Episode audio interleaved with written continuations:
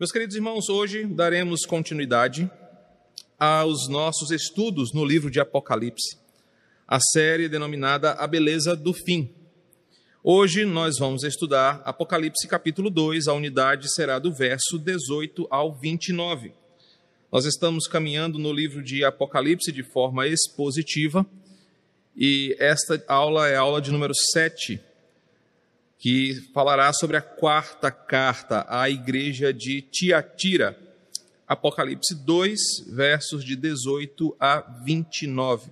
Então, você que está nos acompanhando, você tem, tem acesso através do nosso canal do YouTube às aulas anteriores e também poderá solicitar no Instagram da igreja ah, o material impresso, caso você queira acompanhar também os resumos dessas aulas que temos ofertado para os nossos irmãos aqui. Então, você tem acesso às aulas anteriores, você pode acompanhar, você que está chegando agora, você que assiste depois do domingo pode rever todo esse conteúdo e à medida que nós vamos fazendo as exposições, elas ficarão registradas no nosso canal do YouTube. Aproveita Compartilhe esse canal com seus queridos amigos, divulga para as pessoas.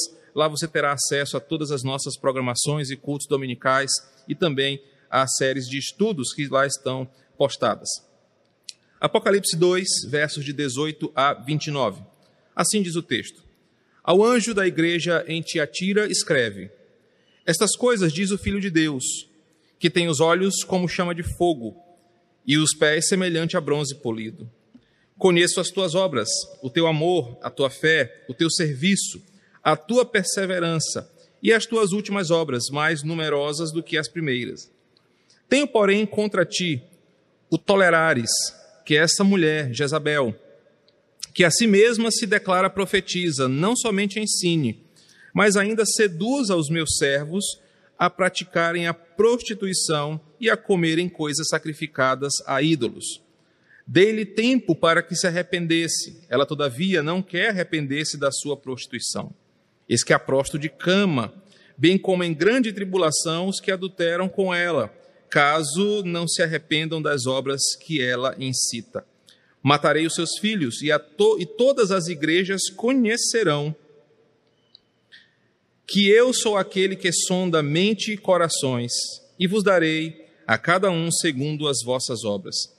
Digo, todavia, a vós outros, os demais de Tiatira, a tantos quanto não têm essa doutrina e não e que não conheceram, como eles dizem, as coisas profundas de Satanás. Outra carga não jogarei sobre vós. Tão somente conservai o que tendes até que eu venha. Ao vencedor que guardar até o fim as minhas obras, eu lhe darei autoridade sobre as nações e com cetro de ferro as regerá e as reduzirá a pedaços, como se fossem objetos de barro. Assim como também eu recebi de meu Pai, dar-lhe-ei ainda a estrela da manhã. Quem tem ouvidos, ouça o que o Espírito diz às igrejas. Espírito Santo, queremos te ouvir, queremos abrir os nossos ouvidos para ouvir a tua voz nessa manhã. Portanto, que as verdades aqui apresentadas cheguem no nosso coração perpassem a nossa mente, o nosso entendimento e cheguem em nosso coração, coração transformado por Cristo, para que possamos viver essas verdades com amor. É o que pedimos em nome de Jesus. Meus irmãos, em mais uma carta, desta feita dirigida à igreja que está em Tiatira, nós observamos o elogio de Cristo pela conduta piedosa de uma igreja em uma cidade muito específica, no cenário aqui próximo ao apóstolo João, na ilha de Patmos. Uma carta que mescla elogios e, ao mesmo tempo, condena uma postura tolerante e permissiva demais em relação a pecados desastrosos para a fé e para a santidade da igreja. E que termina com uma exortação para que eles mudem de situação, para que no final das contas eles não sejam condenados e se tornem motivos de juízo ao invés de glória e de governo com Cristo. Então, essa é uma carta que, como parte do pacote de cartas destinado às sete igrejas próximas à ilha de Patmos, Jesus, aquele que fala às suas igrejas, que traz a responsabilidade para o mensageiro transmitir a sua palavra, se dirige a uma igreja na cidade de Tiatira, uma carta que vai mesclar elogios de pontos bons, exortações sobre pecados e um chamado ao arrependimento. E como todas as cartas, nós precisamos primeiro entender quem era Tiatira e por que o teor desta carta é esse que está aqui escrito no livro de Apocalipse. Para que você entenda, Tiatira era uma cidade que estava entre Pérgamo e Sardes, por isso ela está nessa situação aqui na descrição das cartas. As cartas estão seguindo um caminho, e na sequência, logo após a cidade de Pérgamo, existe a cidade de Tiatira, uma cidade que estava entre vales. E por conta dessa geografia, ela vivia uma realidade dupla. Em primeiro lugar, ela era amplamente vulnerável, porque era uma cidade que estava entre vales, numa planície, então ela estava desprotegida geograficamente. Mas, da mesma forma, ela era amplamente policiada pela vigilância militar romana. Era uma cidade que tinha um fluxo muito grande de pessoas, porque uma das principais rotas de comércio entre as cidades passava por Tiatira. Então, essa cidade tinha uma movimentação de comerciantes, peregrinos, uh, tropas militares, religiosos e todo tipo de pessoa. Tiatira era aquela cidade que podemos comparar com uma cidade cortada por uma grande BR. Era uma cidade importante, porque na cidade de Tiatira havia muito investimento para que a cidade fosse uh, convidativa para peregrinos religiosos, peregrinos comerciantes, peregrinos, poli, é, exército e tudo mais. Então, Tiatira era conhecida de João, dos apóstolos e de toda aquela população por ser uma cidade de muita oferta de trabalho. Uma das características de Tiatira era as, os artesanatos feitos em barro e argila. Uh, eu lembrei muito da cidade de Rosário, para quem conhece aqui a nossa realidade, que quando você vai ali para aquela região de Barreirinhas, vai para aquela região ali dos Lençóis, lá para a fazenda da irmã Rita de Cássia, do irmão Gutenberg, você passa ali por Rosário e você tem aquele comércio de argila, de vasos de barro, aquela coisa toda. Então imagina que Tiatira era dessa forma havia muitas olarias espalhadas pela cidade, artesanato em couro, artesanato em linho. Tanto é que uma das personagens do Novo Testamento, na vida de Paulo, Lídia, era originária de Tiatira. E ela trabalhava com linho, com púrpura. Era uma qualidade desta igreja. A, presente carta, a quarta carta do apóstolo João, apresenta então qual era a dificuldade de uma igreja estabelecida em uma grande cidade como essa, uma cidade com muita oferta de muita coisa, e também como é nociva, perigosa a ideia de uma mente tolerante, progressiva, que tanto seduz a fé cristã. Então, o que acontece é que a carta traz um novo tom. Para nós cristãos hoje, essa carta vai falar muito profundamente, porque palavras como tolerância, palavras como aceitação, palavras como pluralismo, são palavras que estão na moda e que parecem ser virtudes nos dias atuais. Ser intolerante para algumas coisas parece ser uma, uma ofensa, e ser tolerante para as diferenças parece ser uma coisa boa para alguém. Então a carta a Tiatira trabalha esse perigo dessa mente chamada de progressista, que tanto seduz a fé cristã. Mas para que você entenda o que eu falo, eu preciso começar definindo o que é o progressismo teológico. Para que você entenda por que, que tolerar, principalmente no versículo 20, é um dos grandes problemas dessa carta. Por que, que Cristo ataca os crentes tolerantes? Uma vez que hoje parece que Cristo atacaria os crentes intolerantes. E nós vamos perceber que a carta a Tiatira é um confronto para entendermos até que ponto o nosso discurso moderno de tolerância para as diferenças, tolerância dentro do pluralismo, é uma virtude ou um grande perigo para a fé cristã. Então, pastor, nos defina primeiro o que é essa mente progressista, o que significa o progressismo teológico ou a mente progressista teológica. O final do século XIX e o início do século XX foi marcado pelo pelo avanço da, das ondas missionárias, pelo represamento da fé reformada em virtude da sua atitude mais defensiva quanto ao avanço ah, das outras religiões e dos outros movimentos chamados de pentecostais. Essa desaceleração das igrejas de fé reformada, dentre outros movimentos que estavam acontecendo, permitiram que, no final do século XIX, uma cosmovisão chamada de cientificista ganhasse espaço no meio acadêmico, filosófico e até mesmo religioso. Então, a, a, cosmovisão chamada de cientificismo ou empirismo lógico era aquela ideia de que a razão, através da experiência, ela comprova o que é verdadeiro ou não. Como Deus era um assunto abstrato que ninguém poderia, embora o argumento fosse é, universal da existência de Deus, ninguém pudesse comprovar, a fé ortodoxa começou a ser atacada, começou a ser colocada em xeque. E a mentalidade chamada de empirista, lógica, ela começou a ganhar espaço até mesmo no meio da fé. E aí, no início do século XX, as mudanças culturais, as mudanças geopolíticas, as mudanças acadêmicas no meio das religiões e das ciências, tornou o mundo um lugar diferente. Então, no início do século XX, uma, uma nova forma de ser cristão, uma nova forma de fazer teologia, começou a ganhar espaço nos seminários, nas igrejas, nos púlpitos, nas praças. Surgiu o chamado liberalismo teológico. E esse liberalismo teológico, ele partia de uma premissa muito particular. Nós não devemos crer nos dogmas que foram escritos pela igreja. A Bíblia pode ser questionada para ser testada pela razão, pelo empirismo, pelo cientificismo.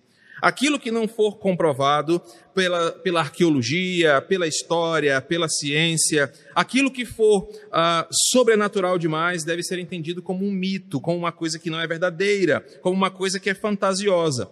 E aquilo, irmãos, parece que caiu como uma nova verdade.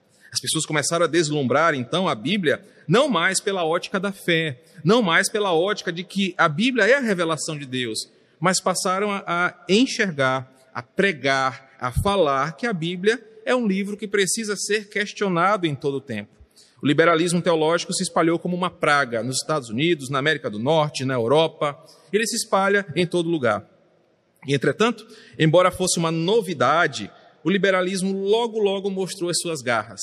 Ele não era um avanço teológico, ele era um retrocesso para a fé, porque ele atacava os fundamentos da fé cristã ortodoxa. Cristo não era o Filho de Deus, não era o Deus encarnado, não era o Emanuel, Deus conosco. Cristo era apenas um homem com boas ideias. Não houve pecado original, por isso o mundo não precisa de redenção. A Bíblia não é a palavra de Deus, mas é um livro escrito sobre uma experiência religiosa de um povo. Não existe trindade, não existe condenação e não existe inferno. Essas novidades do liberalismo logo mostraram que elas eram um ataque a todo o fundamento da fé cristã. Os chamados crentes fundamentalistas, aqueles que acreditavam na Escritura, do jeito que ela está, como palavra de Deus, suficiente autoridade sobre o homem, passaram a ser bombardeados pelos liberais. Agora, quem amava a Escritura, cria nela, no senhorio universal de Cristo, era tido como fundamentalista, anticientífico, alguém retrógrado, preso na idade das trevas. O liberalismo mostrou as suas garras e, no início do século XX, alguns crentes piedosos começaram a se levantar contra esse nocivo ataque contra a fé cristã ortodoxa.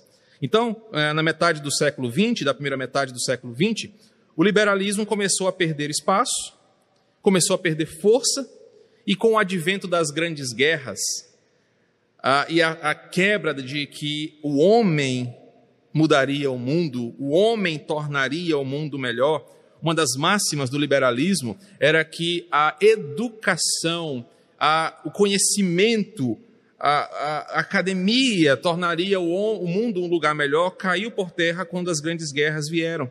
Só que uma nova forma de ser cristão ficou impregnada no mundo. O liberalismo veio, fez o seu estrago, foi ah, solavado pelas guerras e pelo levante daqueles irmãos que amavam novamente a ortodoxia, os chamados neo-ortodoxos. Mas ele deixou as suas marcas. Um tipo de crente mais permissivo com as questões da cultura. Um tipo de crente que não olhava com o mesmo nojo para os pecados, um tipo de crente que não odiava as coisas do mundo como a Escritura manda. Um tipo de crente permissivo com as questões da cultura, tipo um tipo de crente que olhava para a ciência como distante ou superior à escritura, um tipo de crente que transformou a fé cristã em apenas um aspecto da sua agenda, um crente religioso, um tipo de crente que achava brechas na escritura para colocar as suas opiniões, um tipo de crente que olhava para a escritura e falava: "Não, isso não é bem assim, isso aqui foi para aquela época, hoje as coisas são diferentes". Um tipo de crente chamado progressista. Então, o que é o crente com uma mentalidade progressista? É aquele crente que, como herança do liberalismo, não se prende aos fundamentos da fé, mas que tolera as influências que vieram de fora, que vêm de fora do mundo, e deixa que essas influências se tornem maiores do que a palavra de Deus e que torna aquilo que vem de fora mais saboroso do que aquilo que a Escritura apresenta. Então, esse crente chamado de progressista, ele tolera certas coisas mesmo que a Bíblia condene. Ele aceita certas questões mesmo que a Bíblia diga não. Ele não aceita a autoridade da Escritura porque na cabeça do progressista tais coisas ficaram para trás. Para você que nos assiste, que é estudante de teologia, surge uma nova hermenêutica, surge uma hermenêutica que foge do compromisso com a tradição e com o texto, mas são as hermenêuticas pontuais, que agora dialogam com as minorias, dialogam com as filosofias, e essa mentalidade fora da Escritura é que desenha o que eu acredito e o que eu vivo. É aquele crente que o versículo 20 fala, um crente tolerante com o que foge e o que sai das Escrituras. Então observe que a carta de Tiatira, ela é específica para um grupo de crente que não está preso ao fundamento da fé. É um grupo de crentes que se afastou do fundamentalismo bíblico teológico. É um tipo de crente que aceita com a tolerância coisas que vêm de fora das escrituras e conseguem viver um malabarismo entre o mundo e a igreja.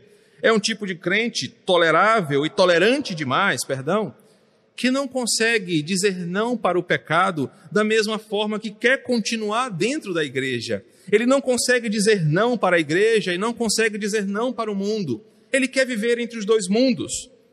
E agora a carta diz: vocês que têm essa mente tolerável precisarão se arrepender. Vamos começar essa exposição observando o verso 18, entendendo que Cristo fala à sua igreja através do mensageiro no versículo 18 e começa com uma identificação forte sobre quem está mandando o recado àquela igreja. Versículo 18 diz: Estas coisas diz o Filho de Deus. Tiatira, como uma cidade de rota comercial, como uma cidade de muito trânsito de pessoas, tinha também muita idolatria. Nós vamos já falar mais sobre essa idolatria, mas eu quero antecipar que é importante que você e eu entendamos por que, que essa carta começa tão forte. Quem fala é o Filho de Deus. Porque lá em Tiatira, assim como essa região da Ásia, existia o panteão de deuses. Existiam os filhos dos deuses, as casas dos deuses, os templos dos deuses, que eram adorados em todos os cantos eram adorados em todos os lugares. Havia muita idolatria em Tiatira. Só que acima dos falsos deuses, acima do panteão de deuses grego, quem fala agora é o Filho de Deus. Não, quem está falando não é Poseidon, quem está falando não é Zeus, quem está falando não é Hércules, não é Perseu, não é qualquer outra figura do cenário de deuses e mitos da cultura. Quem está falando agora é o Filho de Deus aquele que tem autoridade e poder nos céus e na terra. É aquele que será manifesto ao longo desse livro como sendo o ser mais importante da história. É aquele que tem todo o poder em suas mãos. É aquele que não apenas deu origem à vida, mas que sustenta a vida e que a Escritura fala que tudo é por ele, para ele e por meio dele. Quem está falando é o Filho de Deus, aquele a quem diante dele toda a criação vai se pôr de joelhos, quer queira ou não. É aquele que, com a sua autoridade, estará sentado no trono, julgando as nações, julgando reis, julgando príncipes julgando vivos e mortos. Quem está ali não é um Deus formado pela mente humana, não é um ídolo construído, não é um ídolo imaginado, mas é aquele que deu origem a todas as coisas. Ele é o Filho de Deus, ele é o Todo-Poderoso, que fará com que todo joelho se dobre e com que toda língua confesse que só Ele é o Senhor. A imagem dele aqui é muito fantástica. Eu sou o Filho de Deus, eu falo com vocês. Então silenciem-se todos para ouvir quem fala, pois quem fala não são esses falsos deuses, não são os mitos, mas é o próprio Deus que está falando na figura do Filho para a sua igreja. Observem que no versículo 18, esse Filho de Deus, esse ser todo-poderoso, essa imagem de Cristo desenhada aqui, ele tem, versículo 18, olhos como chamas de fogo, como sendo aquele a quem diante dos olhos nada fica impune, nada fica escondido, nenhuma desculpa passa despercebido, nenhum argumento é aceito se não for verdadeiro, nenhum pecado fica escondido nos recônditos da alma, são olhos que com fogo consomem, queimam, depuram, mudam todas as coisas. O Filho de Deus, aqui diferente dos deuses da cultura grega, que são deuses carnais, que têm relações sexuais com os seus, uh, os seus adoradores, deuses que têm seus próprios vícios, deuses que são tão carnais quanto os homens. Esse Filho de Deus que fala agora com o povo, os seus olhos emanam santidade e poder. Diante dos seus olhos, nada ficará impune, nada ficará sem ser analisado, sem ser prescurtado diante dos seus olhos que incendeiam e julgam todas as coisas. É uma analogia à sua justiça e também ao juízo que virá sobre cada um de nós. Os olhos dele, como chamas de fogo, conseguem queimar o mais profundo da nossa alma para ver aquilo que é verdadeiro, aquilo que é puro e consumir aquilo que é carnal e pecaminoso. Seus pés, aqui ainda no versículo 18, são descritos como chama, é, semelhantes ao bronze polido. Uma realidade cultural que muitos aqui em Tiatira sabiam que também é verdadeira. Uma comparação para nós, para que não fique distante, se você já foi ali no Wang Park, São José de Ribamar, fica até, acho que quem assiste essa série que não é de São Luís, fala assim, rapaz, o Maranhão mesmo é um lugar bom. Mas quem já foi comer um peixe ali nas, nas, nas bandas de São José de Ribamar, quando passa ali pela República do Maiobão, tem uma parte ali que fica um monte de panela, de coisa de. Só que é alumínio lá, né? Acho que é alumínio aquele material, né? Fica fogareiro, é, grelha, ralo, um monte de coisa lá, né? Panela.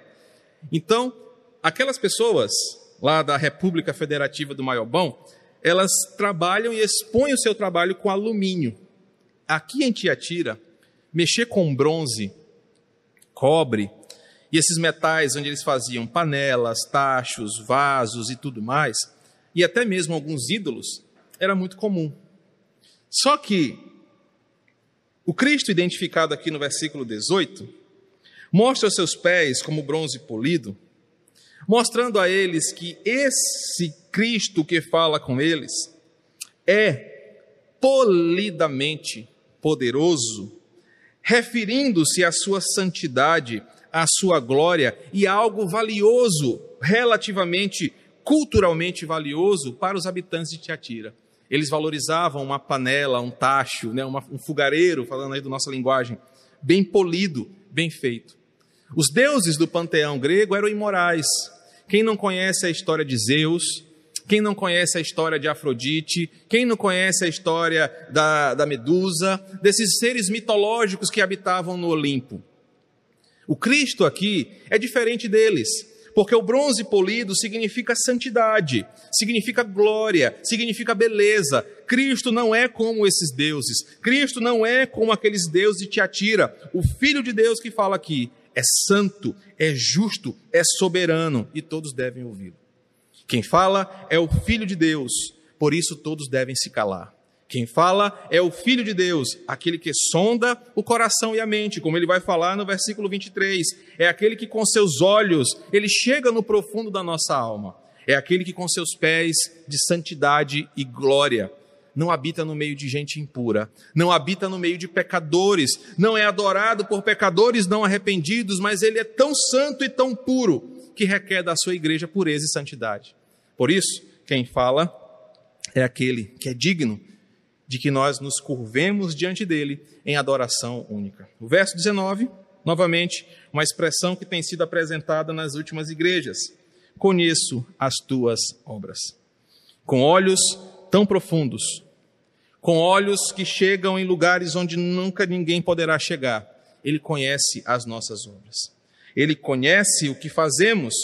E o sentido aqui é aquele de reforçar que diante dele nenhum argumento, nenhuma desculpa, nenhuma justificativa, nenhuma mentira fica impune. Ele conhece quem somos, ele conhece o que fazemos.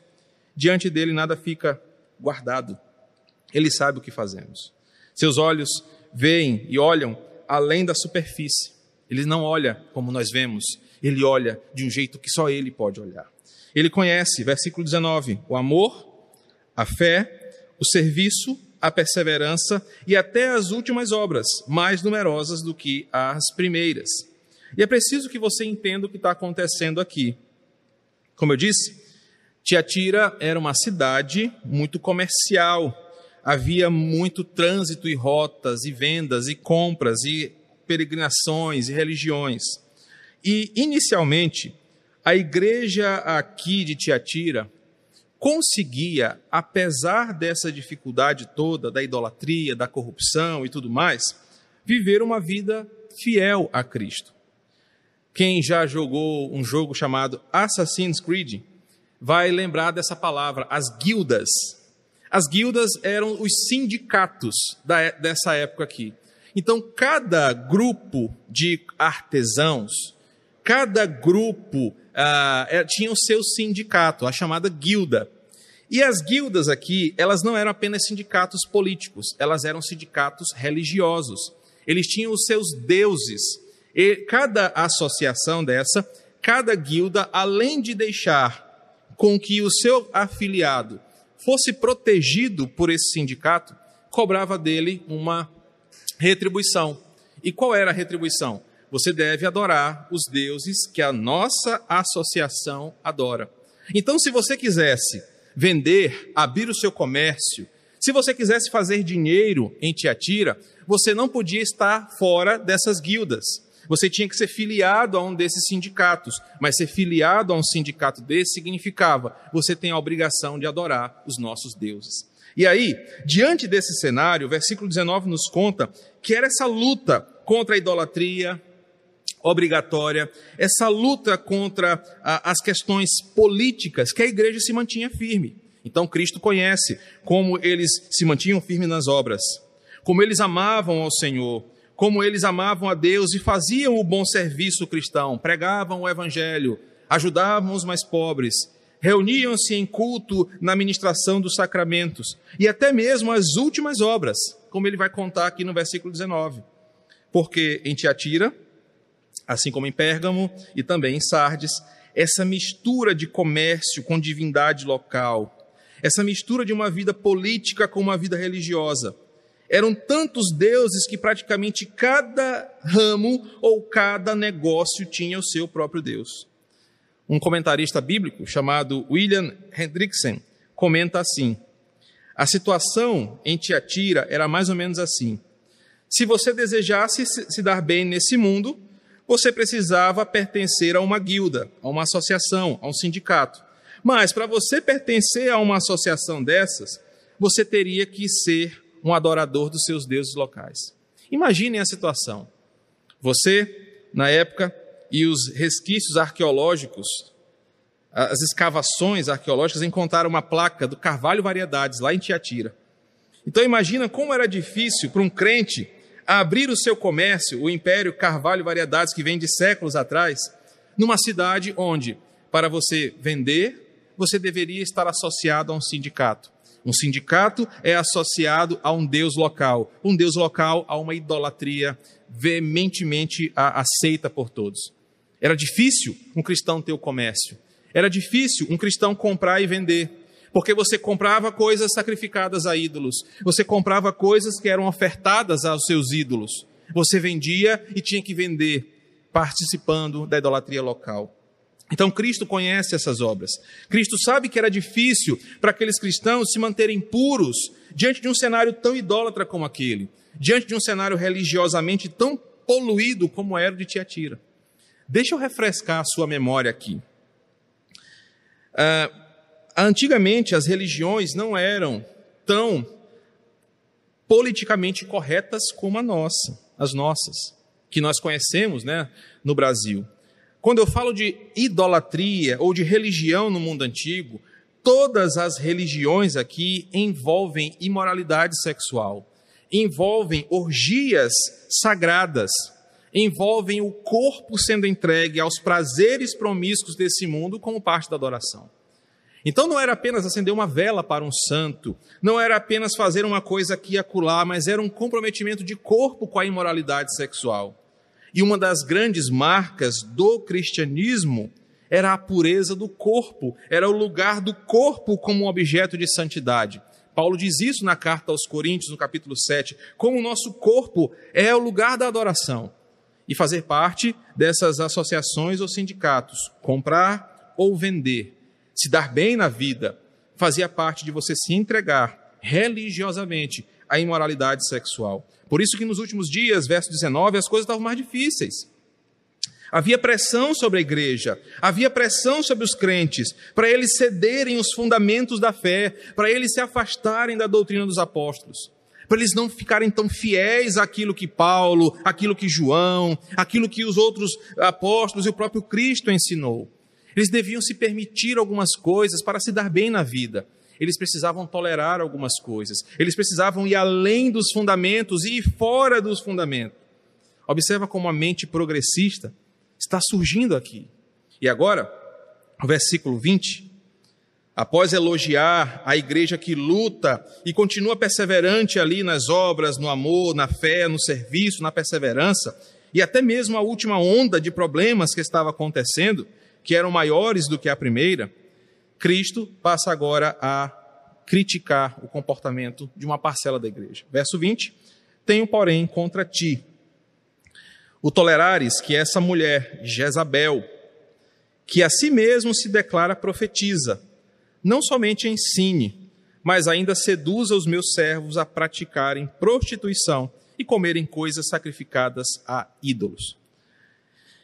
Embora uma parcela da igreja se mantivesse uma boa vida de testemunho cristão, se mantivesse firme, uma, se mantivesse apegada aos fundamentos da fé, havia uma parcela da igreja que estava sendo reprovada na sua conduta. Essa parcela chamada de progressista, como eu já expliquei no começo, ela vivia a política da tolerância. Não apenas de aceitar práticas pecaminosas no seu meio, mas deles mesmos tolerarem algumas coisas que o mundo colocou sobre si. Então, esses crentes não apenas faziam vistas grossas dentro da igreja, como era o problema lá em Corinto, no capítulo 5, mas eles se entregavam a essas coisas extra, fora da palavra, como se elas fossem normais, como se elas fossem necessárias, aceitáveis ou compreensíveis. É essa parcela progressista de crentes, com essa mentalidade tolerante demais, permissiva demais, desejosa demais a servir Cristo e a Baal, a servir a Deus e o mundo, sem nenhum tipo de objeção de consciência. Crentes que outra hora Paulo fala que tem a mente cauterizada pelo pecado. Na carta aos Coríntios, Paulo fala que são cristãos de mente fraca, cristãos de mente cauterizada, de consciência cauterizada, que participam dos pecados do mundo. Estão na igreja e acham que isso não terá um peso de juízo sobre eles. Então é a esses crentes que agora Cristo se levanta. Eu tenho, porém, contra vocês. A figura aqui de uma falsa profetisa, cujo o codinome ou a citação de comparação por Cristo é Jezabel. Você conhece Jezabel, é, você sabe que ela foi a esposa do rei Acabe, e a sua história está lá em 1 Reis 16 ou 1 Reis 21, você consegue ver a história de Jezabel não dá para o Anderson projetar toda a história, mas eu vou resumir. Ela é a esposa do rei Acabe. E ela, ela com uma mulher de um perfil muito duro, incisivo, é, dissimulador, trouxe para dentro de Israel o culto ao deus Baal e à sua esposa Azerá. Os deuses da fertilidade, Baal e Azerá, que eram cultuados como? com prostituição, com imoralidade sexual e com banquetes oferecidos a ele. Então, Jezabel é trazida aqui para essa referência porque um tipo de pecado estava sendo manifesto aqui. E qual era o pecado que essa mulher chamada de Jezabel, segundo alguns historiadores, uma professora da igreja, uma mulher que se infiltrou na igreja e ensinava a outras mulheres essa falsa doutrina. E que doutrina era essa? Qual pecado é aqui? O pecado da tolerância com o, as coisas desse mundo. Um termo que, como eu disse no começo, é muito usado e muito comum nos tempos de hoje. Nós devemos ser tolerantes, a igreja deve ser mais tolerante, as pessoas têm que ser mais tolerantes, e a palavra que hoje é vista como uma virtude, aqui no versículo 20, é vista como um pecado. Porque esta mulher, essa falsa profetisa, e que era muito comum mulheres serem chamadas de profetisas aqui no primeiro século, entrou, entrou na igreja, assumiu uma postura de liderança, começou a ensinar outras mulheres a tolerarem algumas coisas que Deus condena. E que coisas são essas? Em que tipo de atitude de tolerância se torna pecado no versículo 20? Era exatamente o que eu expliquei sobre a mentalidade progressista, como sendo uma evolução da fé, quando na verdade é um retrocesso. Quando Jezabel, na história lá com Acabe, chega em Israel, ela traz a sua idolatria a Baal e a Azerá como um avanço, como uma coisa boa para o povo. Então, logo, logo, Israel estava cheia dos postes ídolos, estava cheia de templos a Baal, havia misturado a adoração a Yahvé com a adoração a Baal, dois senhores sendo adorados no mesmo povo. E da mesma forma como Jezabel no passado, essa profetiza, falsa mestre, a autodeclarada profetisa, começa a trazer para dentro da igreja tronos de Satanás, de Baal, de Azerá, de falsos deuses, para que os crentes vivam essa dualidade. Eu preciso fazer um recorte aqui, ainda estou no versículo 20, sobre o problema desta nova onda de ministros, apóstolos, pastores, profetas que se autodeclaram ministros do Senhor. Nunca na história da igreja Nunca na história da religião cristã protestante houve um movimento de autodeclaração de liderança. É muito comum hoje pessoas se revelarem como tendo uma visão de Deus e são chamadas ao apostolado, são chamadas ao ministério, são chamadas a uma visão de alguma coisa. Desde os tempos mais antigos, a Bíblia nos exorta: desconfie daqueles que não são ordenados por uma igreja, por um conselho de pastores, por outros homens, como em Atos 13, que colocam as mãos para ordenar vocacionados ao ministério. Desconfie daquelas pessoas que se autodenominam isso ou aquilo. Desconfie daquelas pessoas que se autodeclaram homens e mulheres de Deus. Nunca na história apostólica tais homens trouxeram bem para a igreja. O versículo 20 nos ensina a desconfiar de qualquer tipo de liderança que não está submissa a outra liderança. A forma bíblica da ordenação ao ministério sempre foi por homens mais experientes imporem suas mãos. Atos capítulo 13 nos ensina que é a igreja que separa o vocacionado e os envia e os treina e os reconhece. O chamado ao pastoreio é o chamado da igreja para o vocacionado. É a igreja que reconhece a liderança. São os líderes que reconhecem novos líderes. Essa Jezabel aqui, autodeclarada profetiza, conseguiu, pelas tramas do diabo, entrar na igreja e trazer um grande estrago para a fé. E o estrago, repito eu, era o abandono dos fundamentos ensinados pelos apóstolos e o próprio Cristo, e a inserção de uma nova forma de ser crente. Observa no versículo 20 a parte B. Não somente ensine, mas ainda seduza os meus servos a praticarem a prostituição e a comerem coisas sacrificadas a ídolos há duas linhas de comentários aqui. A primeira é que Jezabel, a profetisa aqui, estava carregando alguns crentes de Tiatira para esses outros encontros religiosos e dizendo para eles: olha, mas não tem nada a ver, vem cá, é só uma questão da cultura, é só uma questão aqui da, da nossa guilda, da nossa, do nosso sindicato. Você pode participar disso, Deus não vai te condenar. E a outra versão da compreensão aqui é que ela trouxe para a igreja um sincretismo religioso, onde a pureza e a santidade estavam sendo abandonadas, e ela estava ensinando crentes a serem carnais, crentes a não manterem a pureza e a santidade. Então observa que um detalhe importante para nós hoje é falado aqui. Toda vez, grave bem isso, toda vez que a cultura se afasta do fundamento da fé, ela cai na idolatria, na imoralidade sexual e nas festas pagãs. Vou repetir. Toda vez que uma cultura se afasta do fundamento da palavra de Deus, ela cai na idolatria, imoralidade sexual e festas pagãs. Olha para o Brasil, olha para o Maranhão, olha para São Luís.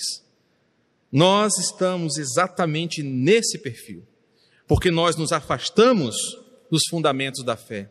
A própria igreja, por causa do liberalismo teológico e a sua herança maldita no meio da igreja, afastou os cristãos, igrejas, sociedades inteiras dos fundamentos da palavra de Deus. E por causa disso, vivemos idolatria, imoralidade sexual e festas pagãs. Observe a gravidade dessas coisas. Diante de um cenário que estamos vivendo, diante de uma dificuldade mundial, há quem diga que o maior adversário que temos, além de tantos outros, políticos, empresariais e tudo mais, é que os homens e mulheres não conseguem ficar sem as suas festas pagãs, não conseguem ficar sem as suas atividades de celebração imorais, promíscuas, o brasileiro não consegue viver sem o carnaval. Então é preciso que a polícia vá para a rua para acabar com as festividades em um momento de pandemia, porque as pessoas esquecem o que estão vivendo, porque querem se embriagar, querem dançar, querem fazer sexo livre, querem expressar a sua carnalidade. É exatamente esse tipo de postura, longe do fundamento, que nos leva para a idolatria, imoralidade sexual e festas pagãs, que essa Jezabel aqui estava promovendo na igreja tirando os crentes do fundamento e os levando para um outro lugar. A palavra prostituição aqui, ela vem do grego porneia e não é literalmente sexo pago, mas é uma prática de vida imoral em que outras religiões pagãs faziam e sempre fora repudiada pelo cristianismo. Mas agora Jezabel estava mudando a mente dessas pessoas. Essa mulher estava inserindo as orgias, a vida promíscua dentro da igreja.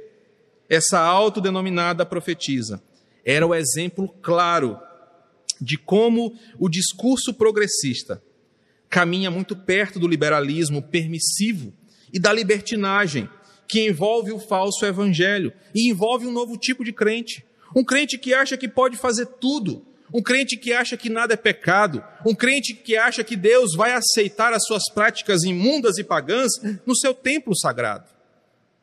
Crentes que são levados por falsos ensinos, crentes que são levados por uma vida entregue aos seus prazeres, crentes que são levados a uma vida de escândalo da fé, porque toleram coisas demais, porque aceitam coisas demais porque fazem coisas demais. O versículo 20 ainda nos ensina que essa sedução em Tiatira representa uma geração de crentes, como muitos nos nossos dias, que para serem aceitos socialmente se afastam do fundamento cristão, se afastam da fé e da palavra e moldam as suas mentes não mais pela Escritura, não mais pelos limites da palavra, mas por esses novos movimentos, por essas novas coisas que tanto seduzem a fé. É um tipo de crente que vive uma realidade mundana, acha que frequentar, fazer, ter algumas coisas não serão reprováveis pelo Senhor, mas esses são aqueles a quem Deus diz: Tenho, porém, contra ti que toleras essas coisas.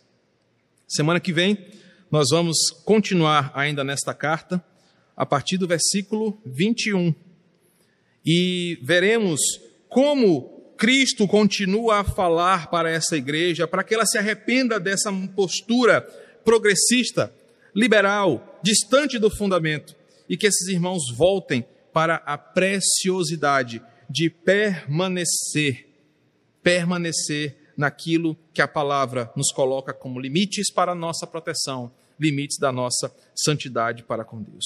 Que o Senhor nos abençoe em nome de Jesus. Amém.